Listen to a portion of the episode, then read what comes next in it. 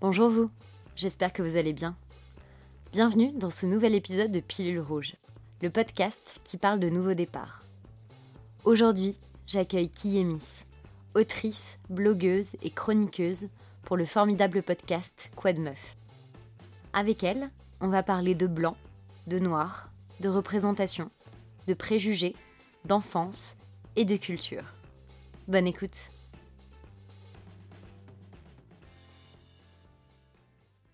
Moi, j'ai grandi dans 93, euh, donc à Blanc-Ménil. Et euh, donc euh, voilà, donc j'étais avec mes deux parents, mon frère, jumeaux, voilà. Donc on est dans une cité. En plus, on n'était pas dans une cité, dans une barre, mais c'était une cité quand même. C'est chez des HLM. Très divers à l'époque, d'ailleurs. Il y avait des Noirs, des Arabes, il y avait des personnes d'Europe, mais de partout en Europe, c'est-à-dire des Portugais, des Polonais. Enfin, il y avait vraiment un peu de tout. Euh, et, ce qui est intéressant, c'est qu'à l'école primaire, ma mère, elle a fait une dérogation. Euh, donc en, maternelle, on était avec beaucoup de... bah, c'était la maternelle du quartier, quoi. Donc euh, Louis Pasteur, je me souviens. Et ma mère, en primaire, a fait une dérogation pour qu'on aille dans l'école du centre-ville. Donc en gros, il y avait deux écoles qui étaient vraiment juste à côté. Il y avait l'école Jules Ferry, dans laquelle on est allé, qui était bien réputée. Et surtout, elle avait fait ça parce qu'une de nos voisines qui était de la classe moyenne, lui avait dit Mais tu sais, il faudrait que tu mettes tes enfants là. Et tous les gens qui étaient dans notre. Bah, dans notre enfin, la plupart des gens qui étaient dans notre, dans notre cité, en fait, ils sont allés dans l'autre école qui était juste à côté, qui était Jules Vallès. Et c'est trop marrant parce qu'il y avait genre, je crois il doit y avoir 200 mètres de différence, mais le, rétrospectivement, je me rends compte en fait que clairement c'était, ça n'avait rien à voir. Parce qu'à Jules Vallès, ben, il y avait tout le temps des profs absents, euh, euh, et surtout des profs de maths, des profs de français et tout. Alors qu'à Jules Ferry, non, pas du tout. C'était vraiment l'école du centre-ville, euh, l'école de la classe moyenne. Euh, euh, on faisait des chansons, voilà. Enfin, tu vois, c'était vraiment. C'est intéressant parce que, enfin, c'est déjà cette période-là. en fait, nous, on aurait dû être à Jules Vallès. Tu vois, donc c'est marrant. Donc, en fait, et dans cette école, bah, pour le coup, il y avait moins de. Il y, en avait, hein, il y avait des, des Noirs et des Arabes, mais il y en avait moins. Tu vois, parce que, ben, le 93, tout le monde voit ça comme un peu un un truc euh, genre euh, homogène. Mais en fait, dans les villes du 93, eh ben, il y a les cités et il y a aussi les zones pavillonnaires. Et en fait, dans les zones pavillonnaires, et eh ben, et eh ben, c'est là où il y a toute la classe moyenne. Euh, et souvent, c'est une classe moyenne blanche qui ressemble pas forcément aux, jeunes, on va dire, des banlieues. Enfin, je sais pas ce que ça veut dire d'ailleurs, mais bon, bref. Donc voilà. Donc en tout cas, à des jeunes noirs et arabes dans, dans, des situations plus ou moins précaires, etc. Donc voilà. Donc du coup, moi, je me suis retrouvée dans l'école du centre-ville avec donc toute la classe moyenne en fait. Je me rendais pas compte quand j'étais petite, hein. enfin je calculais pas ça en fait, c'est... C'est rétrospectivement, je me dis mais c'est chaud. Et puis moi je me souviens surtout d'un événement particulier quand j'ai eu 7 ans. Ma mère, euh, je me souviens, je sais plus, je regardais un truc.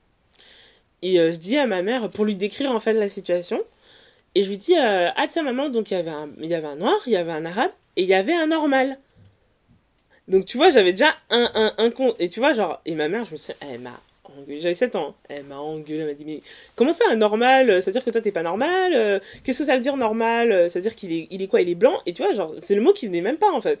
Il y avait des. enfin, je trouve que c'est un peu, un, peu symptomatique, en fait, euh, de, de, de ce que c'est que d'être euh, dans la norme, dans la norme, justement, dans la, dans la société dans laquelle tu es. Parce qu'en fait, j'avais totalement intériorisé le fait que, ben, noir et arabe, c'est pas normal Enfin, c'est pas normal, mais pas dans le sens genre c'est bizarre, c'est juste pas dans la norme. Et un normal, c'est un blanc, et tu te dis même pas que c'est un blanc en fait. Donc voilà. Ça, je me souviens, ça m'a trop marqué. ça m'a trop marqué. Je crois que j'ai plus jamais dit ça, je crois. mais c'est bien, enfin, je pense qu'elle faisait son boulot de, de, de, maman, euh, de maman euh, d'une petite fille noire dans un pays où t'es minoritaire en fait été minorisé plutôt. Et après, je me souviens que en fait, à chaque fois que je regardais un truc, ça je le dis tout le temps parce que c'est vrai jusqu'à maintenant, je le dis et maintenant je suis pareil. À chaque fois que je regardais un truc, elle me disait, mais elles sont les femmes noires, tout le temps, tout le temps. Mais c'est-à-dire que, imagine, tu regardes une série ou un truc, déjà elle aimait pas mes séries. Et rétrospectivement, je comprends parce que maintenant je regarde les séries, je me dis, mais c'était vraiment nul en fait. Mais bref, je regardais les séries, tu sais, les séries Disney parce qu'on avait le câble ou des trucs comme ça.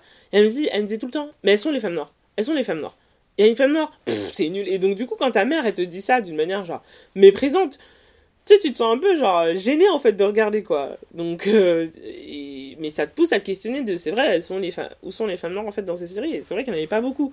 Et moi, je me rendais pas compte que c'était un truc pour me dire, euh, c'était un propos sur la représentation. Je me disais juste, euh, bah moi j'ai envie de regarder ma série. Mais de fait, c'est vrai, il y en avait pas. En fait, il y avait personne.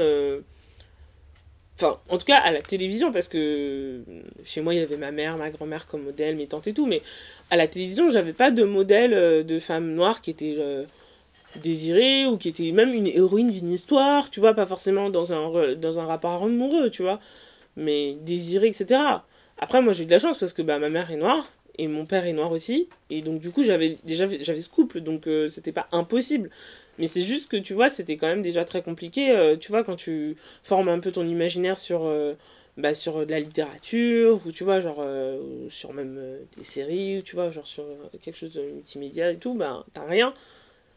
Je sais qu'il y avait Phénomène Raven. Ça, alors là, ça allait. Ma mère était contente parce que je regardais Phénomène Raven. Et en plus, trop bien. En vrai, c'est trop bien. Mais genre, quand je regardais Lizzie McGuire, par exemple, elle me disait tout le temps, genre, bah, y a pas de noir, tu vois. Elle avait pas tort, en fait, hein. Mais euh, voilà. Mais carrément, moi, je me souviens que je regardais énormément de séries, même toute petite, et qu'il y avait une série de noirs, où il y avait que des noirs. Et c'était, c'était plus années 90 vraiment. C'était euh, Will Smith, la Fresh, euh, Fresh Prince of Bel Air, peut-être? Il y avait ça, et il y avait une autre série où le père était flic, euh, un flic noir, et, et, donc il y avait certains épisodes sur le, le racisme plus en mode bah, américain, à la fin tout le monde se serre la main. Ouais, ouais, ouais, genre cool, pas. personne raciste en fait. Donc euh, c'était assez ouf. Et c'est pour ça que bah, là on dérive un peu, mais c'est pour ça que maintenant quand je vois des films, euh, par exemple euh, Crazy Rich Asian, des trucs comme ça, il y a eu plein d'articles qui sont sortis. Genre c'est difficile de s'identifier avec des films où il y a que des gens qui sont pas blancs. Ouais, genre le pareil. Genre, mais moi quand j'étais petite, je regardais des séries, donc cette série là, il y en avait qu'une, peut-être deux, ouais, avec que des noirs. Et pour le coup, à aucun moment je me suis dit, à, à, aucun moment j'ai pas rêvé sur les personnages, à aucun moment je me suis pas identifiée, mais parce que j'étais surreprésentée partout. Bah et c'est pour ça que maintenant, quand je vois des débats sur. Euh, il y a des séries avec que des noirs, c'est difficile pour les blancs de regarder. Je me dis, mais. Mais je trouve que ça veut dire quelque Mais pour moi, ça veut dire vraiment quelque chose en fait. Parce que, genre, cette question, tu l'as. Bah, déjà, tu l'as pas quand c'est l'inverse. Parce que le fait qu'il y ait que des blancs, c'est la norme en fait. On va dire, oui, mais démographiquement, c'est normal, etc. Mais en même temps. Enfin, moi, je trouve que ce débat, il est super intéressant parce que. Il, il soulève vraiment l'hypocrisie du euh, non mais on voit pas les couleurs, etc. Il, vraiment il lève le voile. Euh, mais enfin moi j'avais pas besoin de qu'on lève le voile là-dessus parce que on est au courant. Mais je trouve que vraiment c'est très, euh, très intéressant parce que tu vois ça va être les mêmes personnes qui vont dire non mais faut arrêter de parler de diversité où on est tous les mêmes, on va pas mettre des quotas, etc. Dès qu'il n'y a pas de blanc, ah bah là il crame tout de suite, hein, tu vois. Il remarque tout de suite, mais c'est ça, c'est intéressant, tu vois. Et euh, je vais donner un autre exemple, et puis après je vais te dire euh, pourquoi ça m'amuse un peu. Ben, c'est comme il y a des films qui sont sortis, tu vois, noir américain. Ils sont jamais sortis en France alors qu'ils ont, ont eu du succès, tu vois. Ils ont vraiment eu du succès et tout. Et ils sont pas sortis en France parce qu'on considérait qu'en fait c'était des films communautaires, parce qu'il y avait que des noirs. Et c'est ce qu'on a dit aussi pour euh, Crazy Rich Asian, par exemple. On va dire c'est une niaiserie communautaire, mais tu dis pas ça pour La La Land. Tu dis pas ça pour A Star is Born. Et je trouve que c'est super intéressant parce que ça veut bien. Qu'est-ce qu'ils disent en fait, ces gens? Ils disent les blancs ne peuvent pas se voir dans les noirs. Tu vois ce que ça veut dire? C'est vraiment genre. Moi, je serais blanc, je me dirais, mais what? Enfin, tu vois, je serais insulté, genre. Enfin, c'est même pas, je serais insulté, mais on a tendance à. Enfin, j'ai l'impression qu'il y a souvent des réactions, genre. Euh, des gens vont se dire. Euh, ah, mais t'exagères, ou euh, on n'est pas comme ça et tout. Et pour moi, un propos comme ça, ce serait vraiment on n'est pas tous racistes, on n'est pas tous machin. Mais ce propos-là, de personnes qui sont blanches, ça veut aussi dire, bah, on est blanc, on est raciste. Tu vois Parce que ça veut dire quoi, en fait? Un blanc peut pas se voir dans, un noir? Pourquoi il peut pas se voir dans un noir? Tu vois? Pourquoi il peut pas voir, pourquoi il peut pas voir l'humanité du noir? Ou de l'asiatique, ou de l'arabe, ou de l'indien, de l'un, ou de, je sais, ou de, du latino-américain, euh. Bref. Pourquoi il peut pas se voir dedans? Qu'est-ce que ça veut dire en fait si ça veut pas dire on peut, on peut voir euh, une histoire qu'une belle histoire que quand elle est incarnée par quelqu'un qui me ressemble Tu sais, genre pour moi franchement, euh, j'ai même pas envie de, j'ai plus envie de rentrer dans le débat euh, de oui, qu'est-ce que c'est communautariste, etc. Parce que j'ai envie de dire, mais en fait, il prouve ce qu'on dit quand on parle de une société qui est quand on parle d'une société raciste quand une, quand on parle d'une société donc quand je dis raciste c'est vraiment une société qui, qui assigne des gens à des catégories raciales, euh, racialement négatives, entre guillemets, en tout cas qui les assigne négativement à des catégories raciales, qui les altérise, je sais pas si c'est un mot, euh, qui, les, qui les rendent autres, mais vraiment un autre tellement radical qu'on peut pas se voir dedans, tu vois. Et quand tu dis ça, les gens sont énervés. Ils disent, mais non, mais t'exagères. Mais quand t'as un distributeur qui te dit, je ne peux pas voir cette histoire parce que je ne me vois pas dedans, je ne me vois pas en toi parce que tu n'es pas blanc, tu dis exactement ce que, ce que je dis en fait. Tu vois? Et c'est. Moi, ça me... moi, je suis là, bah oui, bah c'est QFD. C'est QFD, tu vois? Tu vois? Ouais, l'histoire, elle se passe à Singapour. Et puis. Enfin, tu vois, c'est une histoire. Ouais, c'est une histoire, c'est une, histoire niaiserie. Moi, j'adore les films niais déjà. Pour commencer, j'adore les trucs euh, d'amour romantique bidon. Euh, j'adore euh, Coup de foudre à Notting Hill. J'adore le Holiday. J'adore. C'est quoi le film Tu sais, le film le film de l'hiver là? Love Actually. Genre j'adore J'adore ces films, personne va dire que c'est communautaire. Love Actually, il y, a une, y a une asiatique, il y a un noir, il y a des noirs, il y a des arabes, il y a des blancs. Enfin oui, il y a des blancs, tu vois, mais y a, à part des blancs, il y a, quelqu'un d'autre Non? Franchement, mais moi je serais une blanche qui me, qui, qui, qui me battrait constamment contre les gens qui disent oui, société raciste et tout, mais moi je serais outrée. Je serais outrée par un, par un distributeur qui me dit un truc pareil. Mais le distributeur, c'est pas qu'il est entre guillemets méchant. C'est que le distributeur, il voit des chiffres, il se dit Ah bah non, bah ça plaît pas. Pourquoi ça plaît pas? Genre, rien que ça, ça devrait poser question. Pourquoi, ouais, pourquoi tu peux pas aller voir. Euh, Maintenant, c'est en train, entre guillemets en train de changer. On a bien vu Get Out, c'était un succès. Black Panther, c'était aussi un succès. Bon, on espère que ça change un peu à la marge. Mais tu vois, mais pourquoi, genre, pourquoi les gens ne vont pas voir ces films?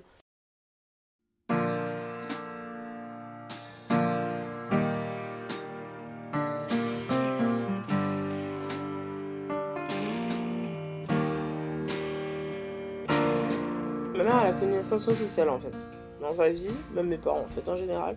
Donc euh, ils étaient très pauvres et euh, du coup on a un peu genre migré vers un peu la petite classe moyenne, enfin tu vois, petite classe moyenne. Hein.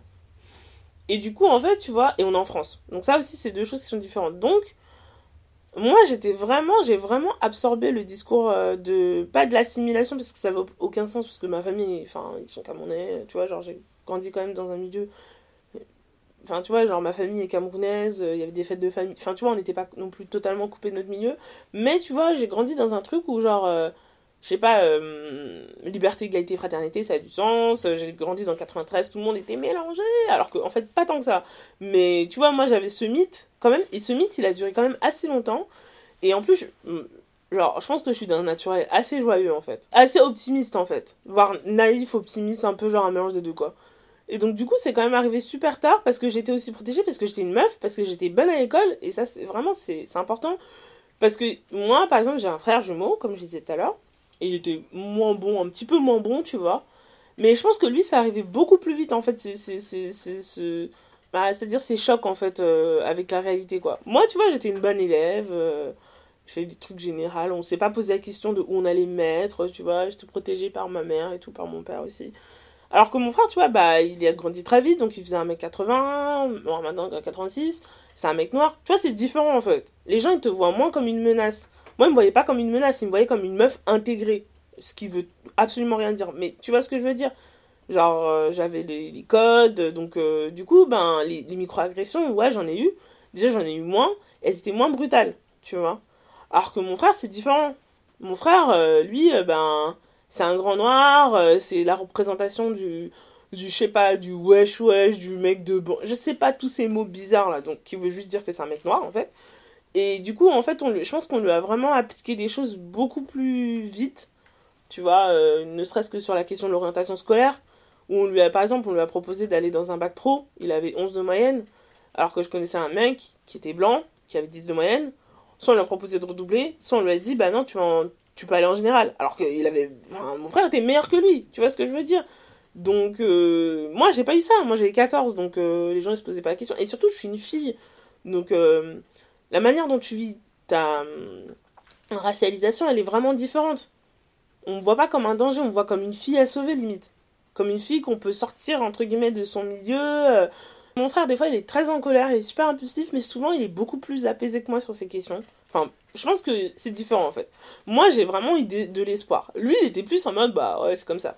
Et je me souviens qu'on avait une conversation quand j'ai eu 17 ans où il m'a dit que bah, il s'était fait contrôler 7 fois dans la même journée. D'ailleurs, parfois par les mêmes gens qui l'avaient contrôlé. Euh, et moi, j'ai je me souviens, c'était un déjeuner, euh, un déjeuner dominical. J'ai pété un câble. Mais vraiment, genre, j'étais trop mal. Et il était blasé en fait. Il dit, bah, tu tu veux que je fasse quoi? Et moi, j'ai pété un câble littéralement parce qu'en plus, moi, donc, encore une fois, j'étais dans la classe moyenne. Je voyais des gens, des amis à moi, même de 18, euh, après, quand j'ai un peu grandi aussi, qui qui prenaient en fait qui avaient du bédo. Moi j'étais j'étais dans un lycée général donc euh, tu sais les gens qui fument le bédo en sortant à 15h je le sentais tu vois. Donc et eux ils avaient jamais rien. Ils avaient jamais rien jamais un seul contrôle rien du tout. Et mon frère lui il prend rien. Il boit pas il fume pas rien du tout. Lui il se faisait contrôler tout le temps et ça c'était vraiment genre moi je voilà encore une fois j'ai traîné avec beaucoup de blancs mais, mais j'ai jamais vu un seul blond se faire contrôler. Je dis juste que c'est. Genre, moi, ça. Genre, je les, je l'ai jamais vu. Alors que mon frère, je sais que lui, ça lui arrive très souvent. Genre, c'est juste sa routine, quoi. Ça, déjà, c'est un truc où. Euh, bah, t'as as une vision du pays dans lequel tu vis qui se fracture. Parce que moi, en plus, c'est mon frère jumeau. Donc, moi, j'ai grandi avec lui. Je sais pas, moi, je vois son humanité. Je vois mon frère, quoi. Je vois. Enfin, je vois euh, l'enfant qu'il a été. Enfin, les enfants qu'on a été tous les deux. Enfin, tu vois. Et donc moi, ça me rend haut. Et je sais comment il est. Enfin, je dis pas qu'il est parfait. Je dis juste que, tu vois, je vois comment il est. Je, vois comme un être humain, complexe et tout. Et je vois ce qu'on applique sur lui, en fait. Je me souviens que j'ai eu aussi des, des, micro-agressions, mais c'était toujours sur un truc qui se veut positif, qui n'est pas positif, qui, qui représente euh, les représentations qu'on charrie sur les corps noirs, sur les, les personnes noires et tout. Mais moi, c'était toujours positif. C'était toujours. C'était souvent positif, à part, voilà, les sales nègres, négresses. Mais oui, mais c'est moins récurrent, en fait. Donc, euh, quelqu'un d'autre pourrait se dire Ah, mais non, mais vas-y, c'est qu'un con. Moi, c'était toujours un truc positif, du style euh, Ah, mais dis donc, tu parles bien. Oh là là, ta mère, elle a pas d'accent, mais genre, de manière positive. Un truc qu'on ne dit pas à, une anglaise, par exemple, tu vois. Ou euh, Oh là là, mais non, mais toi, ça va. Toi, t'es spécial. Tu vois, moi, voilà, c'est ce type d'interaction que j'ai eu qui sont des micro-agressions, mais tu vois, qui sont. qui veulent dire quelque chose. C'est-à-dire quoi, t'es pas comme les autres? C'est quoi les autres? C'est qui les autres? Mais tu vois, genre, moi, c'était vraiment genre, ah, mais moi, je suis bien. Ah, mais toi, t'es la meuf bien, toi. Tu vois? Genre, t'es la sauvée. C'est ça que je te dis, en fait. Après, comme, voilà, encore une fois, avec les femmes noires euh, de classe moyenne, parce que je pense que vraiment, avec euh, ma grand-mère, c'est pas la même chose. Genre, si j'avais un accent, ce serait pas la même chose. Si j'étais euh, quelqu'un qu'on considérait comme une femme migrante, entre guillemets, ce serait pas la même chose. Tu vois Genre un accent, euh, que ce soit un accent euh, d'une langue africaine, ou que ce soit un accent antillais, ou tu vois, ce serait pas la même chose. Je pense que j'aurais eu des, déjà des trucs depuis longtemps, mais moi, non. Donc, euh, moi, enfin, c'est pas moi, non, c'est moi, c'est plus sournois. Les gens, justement, qui ont ces trucs, c'est des gens qui m'entendent pas parler. Tu vois C'est des gens qui sont pas avec moi. Donc, pour faire des micro-agressions brutales comme ça, c'est souvent des gens, voilà. C'est des gens qui me connaissent pas, en fait. Mais les microagressions, elles sont possibles dans des, dans des cas où c'est censé être positif en fait. C'est sur plus des trucs sur les représentations de la beauté, c'est tu vois, c'est des choses un peu plus la, construction de la féminité, c'est différent parce que si ta féminité euh, moi je suis grande, je suis grosse, enfin j'ai toujours été plus grosse. Donc euh, plus grosse que les autres. Donc après maintenant je suis grosse, mais j'ai toujours été plus un peu plus grosse. Euh, tu te construis pas pareil en fait. Comme en tant que femme, je veux dire. Euh, le mythe de la fragilité, etc., c'est pas un truc qu'on a appliqué à toi, en fait. Tu vois? Parce que t'es pas, euh, t'incarnes pas ce qui, ce, qui est, ce qui est censé être féminin. Je dis pas que c'est restrictif déjà, hein. les personnes qui. Euh, qui rentrent un peu dans le modèle, c'est pas quelque chose qui est forcément libérateur, mais ce que je veux dire, c'est que moi, j'étais pas, j'étais pas dans ce truc, en fait. Donc, toute la construction, tout le, tout le truc du jeu amoureux, ou tout ce truc, c'était vraiment quelque chose qui était vraiment. Euh, c'est pas abstrait, mais c'est juste que du coup, tu te construis différemment en fait. Surtout parce que j'étais aussi dans un milieu de classe moyenne, donc c'est aussi différent. Enfin, les codes de, féminité sont très précis dans, dans le milieu de la classe moyenne. T'es blanche, t'as les cheveux lisses, euh, t'es fine, petite c'est bien. Bon, ça dépend après. Grande, euh, enfin, classe moyenne, je pense que quand t'es easy, si t'es grande, c'est pas très grave. Mais en tout cas, grande, 1m70, hein, faut pas déconner. Mais c'est précis, hein. C'est à ça que ça ressemble. Mais t'es mince, euh, parfois même très mince. Euh, enfin, c'est ça en fait. T'as les cheveux lisses, euh, petite peau, enfin, enfin, t'as les très fins. Oh, tu peux être brune quand même, il y a plein de brunes en France. Mais non, mais tu vois, enfin, c'est ça en fait un peu les codes. Tu vois? Et là, là tu, tu rentres dans d'autres trucs, hein. Je pense que tu vis d'autres choses. Tu parce que ben c'est pas forcément c'est pas on est dans un monde patriarcal donc euh, être femme, c'est pas non plus. C'est pas parce que on te dit que t'es une femme euh, TM que du coup c'est ok pour toi, tout va bien, tu vois. Mais je dis juste que moi, c'est pas ça en fait. Moi, je ressemblais pas du tout à ça. Je pense c'est plus par rapport à ça en fait que c'est compliqué. C'est que t'as d'autres trucs. C'est par exemple. En plus, moi je suis grosse donc ça rajoute aussi un truc. Mais tu peux avoir l'exotisation. Quand on drague, c'est genre un truc. On va, on on va te décerner un truc comme si, genre, toutes les meufs, toutes les femmes noires, par exemple, elles doivent être, genre, je sais pas moi, hyper sexuelles. C'est un truc, euh, ça c'est directement tiré de l'imaginaire colonial, tu vois, mais tu dois être une bombolie, mais vraiment, genre, limite sauvage, quoi. Limite, tu bouffes le gars, quoi. Mais vraiment, hein. Et donc, du coup, parfois, pour certains, tu deviens une expérience à tester. Moi, genre, je, sais pas combien de, fois j'ai reçu ça, on m'a dit ça, genre, eh, mais tu sais, je suis jamais sortie avec une noire. Genre, c'est un truc générique ou? sais, genre, tu sais, genre, je sais pas, un parfum de glace. Donc, euh... tu vois, c'est vraiment particulier l'expérience de la féminité, je pense. C'est pas on t'accepte en tant que toi, parce que, avec toute ta complexité et tout, c'est on t'accepte parce que tu nous ressembles un peu quand même. Tu vois? Hum, T'es pas si noir en fait. Donc, qu'est-ce que ça veut dire être noir? Tu vois ce que je veux dire? Et ça veut dire que si, donc. je suis noire Tu vois? Et je suis d'origine camerounaise. Donc, du coup, quand je vais commencer à te parler de ça, ça veut dire que du coup tu vas te dire ah ouais mais on a vraiment rien en commun. Enfin tu vois, c'est ça pose vraiment des questions quoi.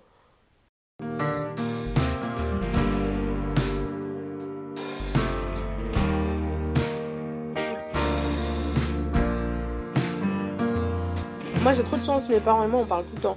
Parce que en fait, souvent avec ma mère, euh, avec ma mère, des fois elle me dit non mais pourquoi tu réagis comme ça? Je dis mais c'est ta faute en fait, c'est toi qui m'as éduqué comme ça, tu vois. Genre elle me dit mais mais, enfin, tu vois, genre, euh, quand je, dis, je dis souvent ça, tu vois, en interview, mais je dis, mais l'afroféminisme, euh, c'est juste, on a mis un mot sur euh, ce que nous disaient nos mères, en fait, ou ce que disait ma mère, tu vois, enfin, moi, je pense qu'en plus, elle a dû lire, genre, Angela Davis ou un truc comme ça, donc ça doit pas aider non plus. C'est plus la suite, en fait, de ce qu'ils nous ont inculqué, de ce qu'ils nous ont appris, et, et aussi, en fait, ils nous donnent aussi des, des, des, stratégies pour survivre et pour évoluer, en fait, dans ce monde, et et, j'ai bien compris que eux, euh, nous, ils voulaient absolument qu'on ait, on ait des diplômes ou qu'on réussisse bien à l'école parce que pour eux, c'était une arme supplémentaire.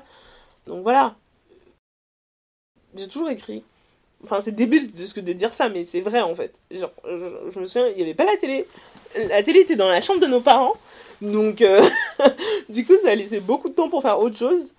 Et du coup, moi, j'écrivais en fait. Je lisais beaucoup, donc j'écrivais. Euh, ça, ça, me permettait de mettre un peu ce que j'avais dans pas, ça me, ça me paraissait naturel en fait d'écrire.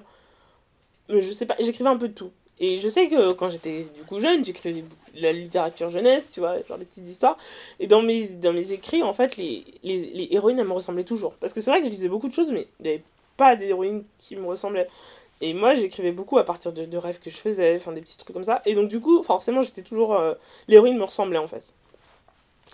Et euh, bah, comment je me suis dit afroféministe Parce que au moment où on a commencé à dire, bon, afroféministe, c'est un, terme intéressant, ben. Enfin, tu vois, on était un peu. Euh, c'est le terme, enfin, c'est plus le terme qui a été inventé, donc du coup, ça m'a parlé, en fait. Enfin, on a pris un terme pour, euh, pour décrire ce que nous, on pensait. Tu vois Mais euh, après, ça existait bien avant. Avant que le terme existe, tu vois, il y avait, il y avait déjà plein de femmes noires entières africaines qui ont réfléchi à ces, à ces questions, en fait, tu vois c'est juste que, ben, on s'est dit, ouais, afroféminisme, ça sonne bien. Parce qu'au début, je me souviens, je disais féministe noire parce que j'avais lu des féministes noires américaines. Et c'est comme ça qu'on traduisait black feminism. Sauf qu'il y avait un truc qui manquait. Il y avait le côté afro, le truc afro-descendant. Enfin, il y avait un truc qui manquait en fait. Et du coup, on s'est dit, mais afroféminisme, en fait, c'est bien. Euh, mais il y a d'autres personnes qui ont, fait, qui ont pensé ça avant. C'est juste que malheureusement, on n'avait pas accès à leurs textes en fait. Moi, j'ai d'abord lu des féministes noires américaines avant de lire des francophones. C'est chaud quand même. Enfin, je trouve que c'est. Euh, ça veut dire quelque chose en fait. Déjà parce que, il faut le dire, hein, les féministes euh, afro-américaines, elles ont eu des facs, elles ont eu. Il y a eu, voilà, les Black Studies, après il y a eu les Women Studies, après il y avait les, voilà, les Black Feminist Studies, tu vois, donc. France, il n'y avait pas ça, il n'y avait pas déjà un courant institutionnalisé, déjà sur le féminisme européen, déjà il n'y avait pas blanc européen, il n'y en avait pas trop, il n'y en a même pas trop, pas du tout. Mais alors, euh, sur les questions noires, euh, et jusqu'à maintenant, hein, c'est pas. Il n'y a pas de département financé par euh, la France qui s'appellerait, je sais pas moi, études afro-diasporiques. Ça n'existe pas. Il y, y, y a des collectifs qui font des choses. Il y a des chercheurs qui travaillent sur ces questions. Pas beaucoup, mais il y en a. Mais je trouve ça dommage parce que moi j'ai eu la chance parce que je parle anglais. Mais si je parle pas anglais, je vais faire comment? Après, je, mets, je, mets, je, je, veux quand même euh, rendre un grand, euh, un grand hommage au site Africulture, qui est un journal et un site où vraiment on trouve plein de trucs. C'est un, un, truc de malade. Heureusement qu'ils sont là pour, euh, pour, pour écrire des textes, pour déterrer des archives et tout, parce qu'il y avait, si, il, y avait, il avoir un texte sur leur site, mais. Alors, déjà sur les féministes noires américaines, brésiliennes, il n'y avait rien. Alors, sur les françaises, la plupart des choses que j'ai sur Paulette Nardel, c'est parce que j'ai lu en anglais. Paulette Nardal, qui est donc euh, l'une des, euh, des, femmes noires euh, antithèses dont je parlais, qui a, qui a, qui a permis l'émergence du mouvement de la négritude. C'est quand même ouf, tu sais, qu'il n'y ait rien.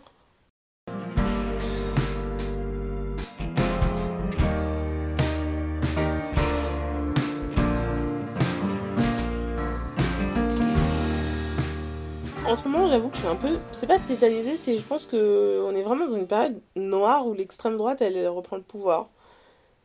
Et euh, moi, j'ai fait de l'histoire et je me dis, mais pourquoi on n'a pas fait des politiques de mémoire pour, pour que ça revienne? Mais, mais c'est intéressant parce que j'ai lu pas mal de choses. Je fais une petite digression parce que je pense que c'est important. J'ai lu pas mal de choses qui disaient, mais il faut arrêter de voir l'histoire comme quelque chose où on est constamment dans le progrès. C'est pas vrai, ça peut être circulaire, ça peut être. Voilà, c'est pas une ligne droite en fait. Ça, c'est une version de ce que j'ai lu. C'est une version assez occidentale de voir le temps. Et non, on peut faire des tours, on peut refaire des erreurs. Il y a des. voilà, donc. Après, euh, en économie, il y a certains aussi qui le verbalisent, notamment sur la question du capitalisme, des crises, que c'est assez cyclique.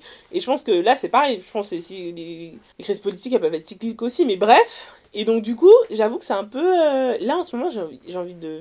Je pense que dans ma poésie, en ce moment, déjà, j'ai envie d'écrire sur l'amour. Parce que, voilà. Et ça n'a rien à voir. Enfin, ça a à la fois rien à voir et tout à voir avec l'afroféminisme. Enfin, enfin, bref.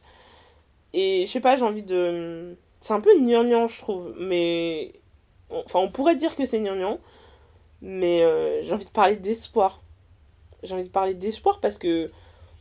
Parce qu'en fait, la période, elle est tellement sombre que je me dis que je pense que c'est vraiment essentiel d'avoir des endroits où on peut mettre un peu de lumière, même si c'est un peu abstrait, mais je veux dire, euh, l'un des, entre guillemets, l'un des atouts de la société, euh, de, des extrêmes droites, en dehors du fait que bah ils sont si on est dans une société quand même assez raciste c'est pas essentialisant de dire c'est juste qu'il y a, y a des mécanismes racistes dans la société et que l'extrême droite peut s'appuyer aussi dessus c'est que j'ai l'impression qu'ils vendent à certaines personnes euh, une autre société. Alors je sais pas s'ils leur vendent de la nostalgie d'une époque passée où les blancs étaient euh, je sais pas euh, comme ça avait changé en plus mais enfin bon bref les blancs voilà enfin les personnes occidentales blanches c'était le, le, temps d'avant était mieux enfin bref il se base sur les peurs des gens, hein, euh, de, des peurs racistes, mais voilà. Et moi, j'ai envie de. Et je trouve qu'en fait, à gauche, on a trop. Euh, en fait, bah, c'est pas vraiment la faute de la gauche, hein, c'est juste qu'on a eu un tournant néolibéral dans les années 80. Et en fait, du coup, il y a eu l'effondrement de l'URSS, bref. Mais en gros, tu vois, euh, on pouvait pas espérer, en fait. C'était mal vu. C'était super mal vu, genre, t'as un bisounours, t'es genre, t'as la tête dans la, la lune, tu vois. Et du coup, on peut, en fait, le fait de pas pouvoir respirer, ça veut dire qu'on peut pas penser à une autre société. Tu vois, on peut pas avoir cette. Parce que t'as pas d'espoir en fait. Tu vois, si on dit que tout est fini, que, que, que l'histoire est finie, que de toute façon c'est comme ça et pas autrement qu'on est fataliste, et eh ben on peut pas en fait se projeter dans une autre société qui sera meilleure en fait. Et moi j'ai envie, c'est pour ça que j'ai envie de, de, de, Genre la question de l'espoir, même si euh, c'est un peu. C'est un peu un contre, un contre-temps la question de l'espoir, je pense, c'est important en fait. La question de la joie, de l'espoir, euh, qu'est-ce que ça, ça peut provoquer en fait? Parce que moi, je suis désespérée en fait. Donc, même pour moi, j'en ai besoin, genre pour, pour une autothérapie personnelle, j'en ai besoin parce que ça me, ça me tétanise en fait. Et donc, en ce moment, j'ai envie vraiment de parler de ça, euh, parce que les causes en fait, elles vont jamais changer. Les causes, ce sont toujours euh, les luttes contre le, sexe, contre le patriarcat, contre le racisme, contre la suprématie blanche, contre. Voilà, tu vois, contre. Enfin, des luttes pour euh, finalement une, une société plus juste, pour euh, plus d'égalité, plus de justice sociale. C'est ça en fait les luttes. Donc ça, elles vont pas vraiment changer. Parce que malheureusement, euh, ça va pas. ça va pas s'effondrer maintenant, tu vois. Mais là en particulier, j'ai vraiment envie de parler de sentiments qui sont positifs, mais qu'on peut utiliser aussi comme, comme moteur pour, pour changer notre regard. Parce que on, on est souvent contre en fait. On est en défense. La gauche, elle est en défense en fait depuis des années. C'est pas mais j'ai l'impression, en tout cas, c'est mon analyse perso, hein, qu'on est vraiment en défense, on n'attaque on pas. Enfin, On n'attaque pas. Si, il y a des gens qui proposent, mais ils sont inaudibles. Donc du coup, moi, j'ai envie d'être dans ce truc, euh, de permettre à un moteur de dire, bah c'est ok d'être niais. C'est ok de parler d'amour. C'est ok de parler de trucs, euh, ouais, ok, bah on est des hippies, machin, je m'en fous. Tu vois? C'est ok de pas ressentir constamment de la peur, euh, de la haine, enfin, de normaliser ces sentiments. Et ces sentiments, ils sont vraiment en, mais c'est vraiment la normalisation de ces sentiments, quoi, de la, du rejet, de, de la domination, euh, de la haine de l'autre. Euh, bon, la domination, c'est moins dit quand même, parce qu'on n'assume pas encore. Mais vraiment, de du, d'être dans une position de pouvoir rejeter l'autre aussi. Hein. C'est pas juste euh, je, te déteste, je te rejette. C'est vraiment, voilà, asseoir une domination qui nous permet de rejeter, de, de, de, d'altériser l'autre, en fait. Et moi, j'ai pas envie de dire ça. Ça me déprime. Et justement, pour redonner un peu d'espoir, ma dernière question, ce sera peut-être que tu veux pas d'enfant, mais si tu te retrouves face, je sais pas, à soit ton fils, ta fille, ou un petit cousin, une petite cousine, quelqu'un de ta famille, un petit enfant noir, qu'est-ce que tu lui donneras comme tips de, de vie? Je sais pas, je pense que je dirais comme mes parents, je dirais ouais, vous êtes beau, vous êtes euh, intelligent, euh, vous devez marcher la tête haute. Mes parents me disaient toujours ça. Ils me disent toujours ça, mais maintenant je, je suis grande, mais euh, arrête d'avoir peur moi, même, mes parents me disaient tout le temps ça. Arrête d'avoir peur. Ils me disent tout le temps ça d'ailleurs, parce que j'ai peur souvent, mais arrête d'avoir peur. Arrête de te limiter. Vois grand et marche la tête droite. C'est ça qu'ils me disaient. Je sais que c'est cliché, mais de fait, c'est ça qu'ils me disaient. Donc, je peux pas dire autre chose, quoi. Ils, me disent ça, en fait. Et je pense que je pense que je serais, genre, je serais encore plus tétanisée si j'avais pas mes parents qui me disaient ça. Je pense que c'est du fait de leur situation. Donc euh, ouais, je leur ferais ça, je dirais regarde nos parents, ils ont ils sortaient de nulle part et ils ont quand même ils sont arrivés à un certain point et c'est exceptionnel déjà ce qu'ils ont réussi à faire. Et ce sera pas audible parce que moi quand ils me disaient ça, je disais oui, j'ai compris, il faut que j'arrête d'avoir peur quand j'étais petite. Je disais, OK, OK, oh toujours les mêmes trucs, tu vois. Mais ils avaient raison, ils ont raison.